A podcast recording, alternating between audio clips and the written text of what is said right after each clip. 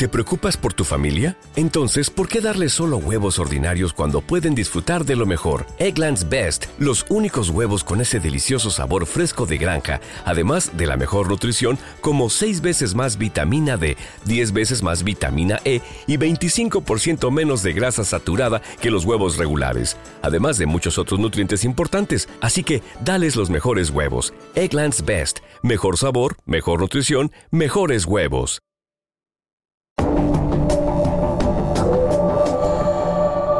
Las desapariciones ocurridas en los últimos meses, algo que ocurre hace mucho tiempo, solo que los parientes afectados han decidido de un tiempo para acá unir acciones eh, evidencian, además de la terrible incertidumbre, un fallo sistemático sencillamente inaceptable. Vamos a ahondar en la problemática de los desaparecidos y lo hacemos junto a dos familiares afectados. Hablamos con Yocasta Díaz, madre de Alexander Sang Díaz, y también con Ariel Cuevas, hermano de Jesús Cuevas, quien fue encontrado, y no de la manera que la familia y la sociedad hubiese querido, el pasado viernes. Bienvenidos los dos a Esto No Tiene Nombre. Gracias. Gracias por la invitación. Buenas tardes, muchas gracias. Em, vamos a hacerle un poco de memoria a nuestra audiencia. En el caso de Alexander, salió hace ya cuántos meses, Yocasta. Hace cinco meses ya, 16 de mayo. Hace cinco meses salió de su casa y nadie nunca más supo de él. No. Em, he tenido avistamientos, pero esos avistamientos no han sido ningunos eh, confirmados. Mucha gente que me ha llamado de diferentes sitios, a todos los sitios hemos tratado de ir. Eh, obviamente hay algunos sitios que no hemos ido porque sabemos que difícilmente sea la persona, sea mi hijo. Entonces, porque llaman mucha gente, mucha gente vive llamando y dando información errónea. Entonces, eh, no hemos tenido noticias ni eh, avistamientos confirmados. Yocasta, eh, probablemente esta sea una de las situaciones más estresantes y de ansiedad para un ser humano. Em, ¿Cuál es la respuesta de las autoridades? ¿Cuál es el procedimiento que se sigue? ¿Cómo guían a una persona, a un familiar? La pregunta va también para Jesús, eh, para Ariel, hermano de Jesús. ¿Cómo, ¿Cómo es ese proceso?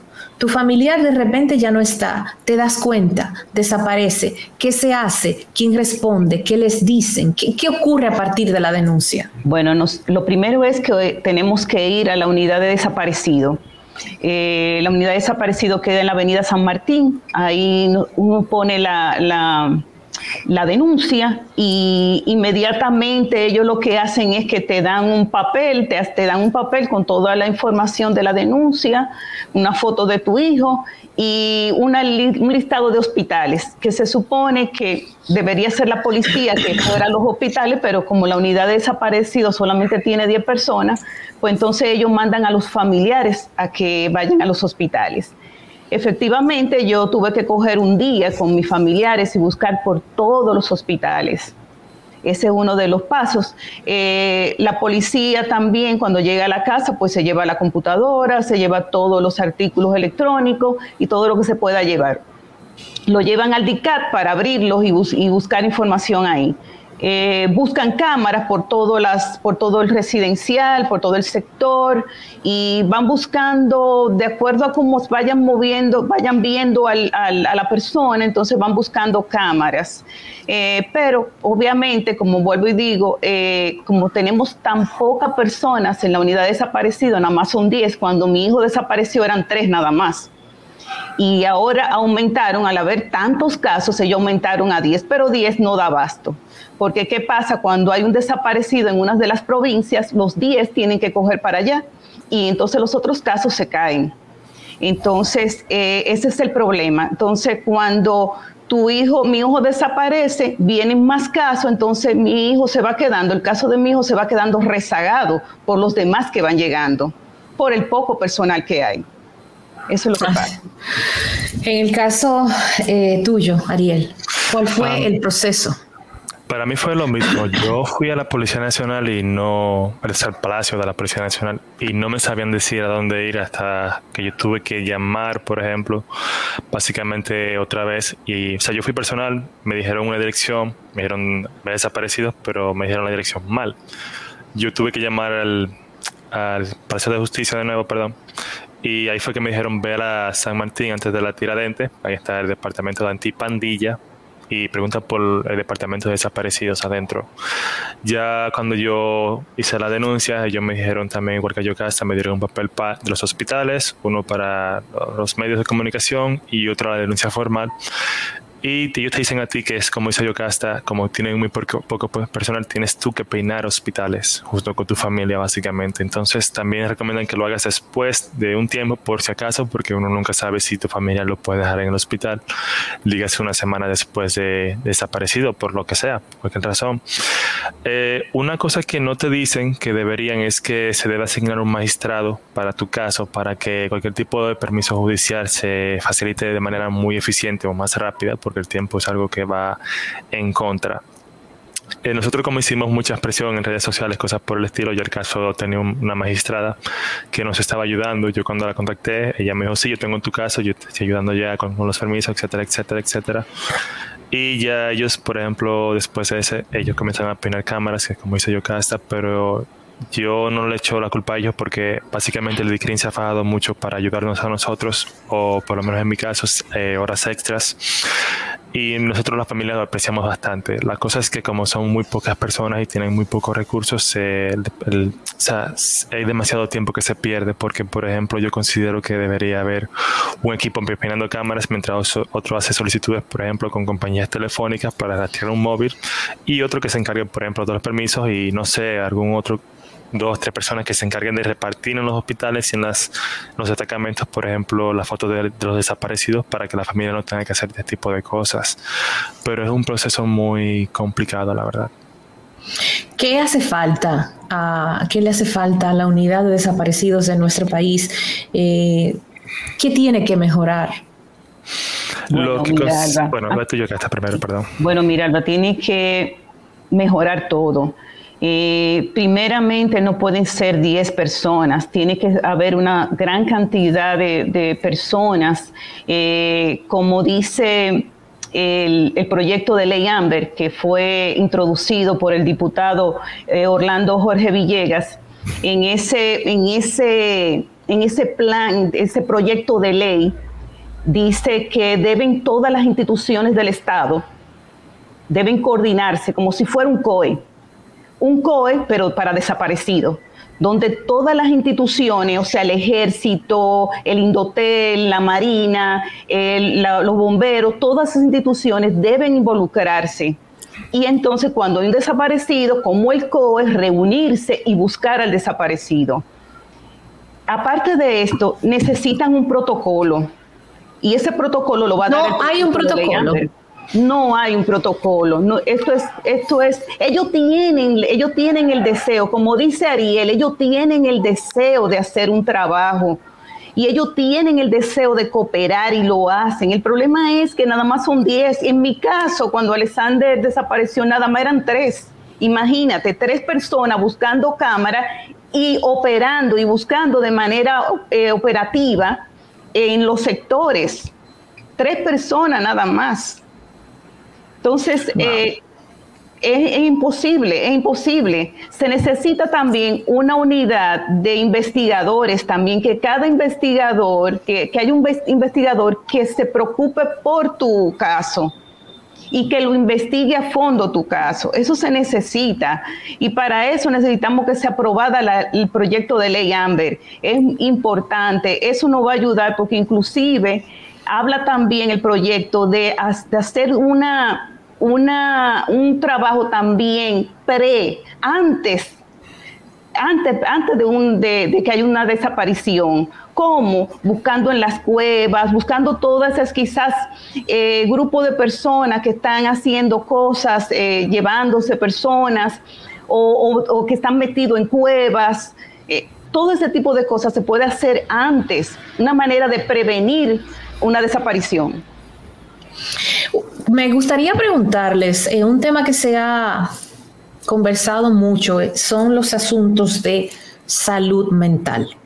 Hay personas que dicen que algunos de los que están desaparecidos han estado en tratamiento, eh, que salen sin rumbo, otras personas dicen que se van para evadir quizás una realidad, problemas, situaciones dentro de la asistencia que recibe la familia hay algo que tenga que ver con la parte emocional, se hace una investigación eh, de la situación de la persona desaparecida, la situación emocional o, los temas de salud mental.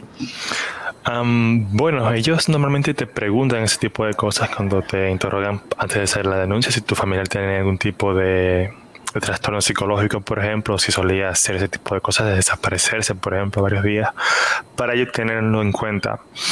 Pero de igual forma, tenga un trastorno psicológico no es algo que se debe buscar, porque una persona con trastorno psicológico o una enfermedad como el Alzheimer, como el, el papá de Paola Mentor, es mucho más grave porque ya, ¿sabes? Pues una persona que no está orientada, que no puede defenderse solo en la calle, básicamente, sí. Entonces también considero yo que se debería tomar en cuenta también, sí, pero también o sea, como que no descartarla o darle menos importancia, digo yo. Sí, en mi caso, en mi caso, mi hijo eh, era un, es un muchacho normal, inclusive tenía dos semanas que había entrado a estudiar ingeniería de software en INTEP eh, había salido con buenas calificaciones, eh, un muchacho tranquilo, estudioso, eh, le gusta el deporte, va al gimnasio, le gusta el kickboxing, el ajedrez, un muchacho inteligente, tranquilo, que no es de salir, eh, cuando sale un muchacho que yo lo llevo, o, un papá una mamá de un amiguito lo busca, o se va en Uber, o no es un muchacho de salir y nunca saldría de mi casa sin, sin permiso. Eh, yo siempre digo que algo pasó en su cabeza eh, en ese momento. Él había estudiado cinco horas de álgebra, quizá tenía mucho estrés. Algo pasó en su mente que se desbloqueó porque él nunca saldría sin mi permiso y menos a esa hora. Pero eh, la policía no da ninguna asistencia psicológica. Eh, mirarlo, lamentablemente, y eso es algo también que se está viendo introducir en el proyecto de ley Amber. Eso, eh, lamentablemente, uno tiene que buscar su ayuda psicológica de manera personal, como lo estoy yo en este caso. lamentablemente, uno tiene que hacerlo personal.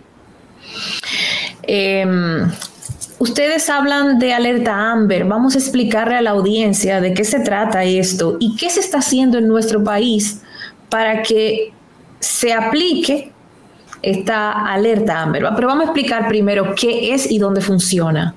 Sí. El proyecto de ley Amber es un, es un, proyecto que se, o es una, una alarma de, de los desaparecidos que hay en muchos países inclusive en Estados Unidos, Canadá, en muchos lugares, inclusive en Europa, eh, se ha dado ese proyecto, esa, alarma que se llama Amber. Esto viene de una niña que se desapareció en Estados Unidos y ella se llamaba Amber. Lamentablemente, cuando la encontraron, ya estaba fallecida. Y a partir de ahí viene su nombre. Eh, Amber también es un acrónomo que un, no sé si, eh, un acrónomo de, de, varias siglas donde dice que es como que es eh, una ley para buscar desaparecidos, más o menos algo así.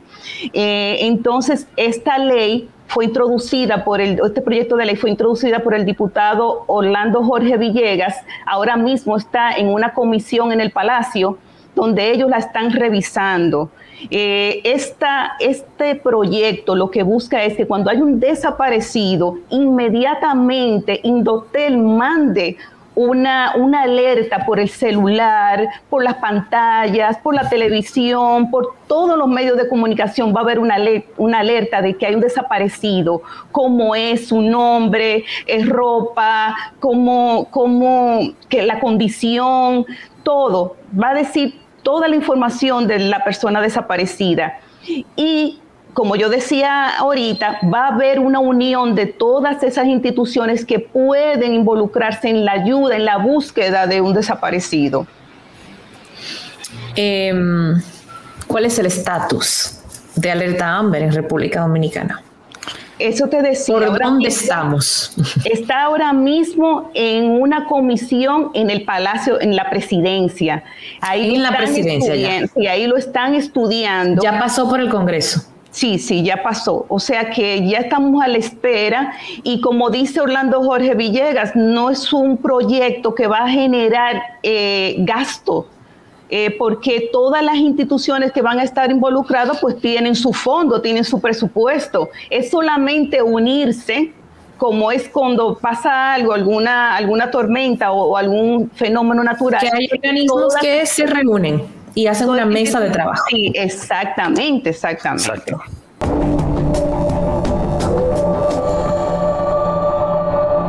Hello, it is Ryan, and I was on a flight the other day playing one of my favorite social spin slot games on chumbacasino.com. I looked over the person sitting next to me, and you know what they were doing? They were also playing Chumba Casino. Coincidence? I think not. Everybody's loving having fun with it. Chumba Casino is home to hundreds of casino style games that you can play for free anytime, anywhere, even at 30,000 feet. So sign up now at chumbacasino.com to claim your free welcome bonus. That's chumbacasino.com and live the Chumba life. No purchase necessary. DTW, void, prohibited by law. See terms and conditions 18 plus.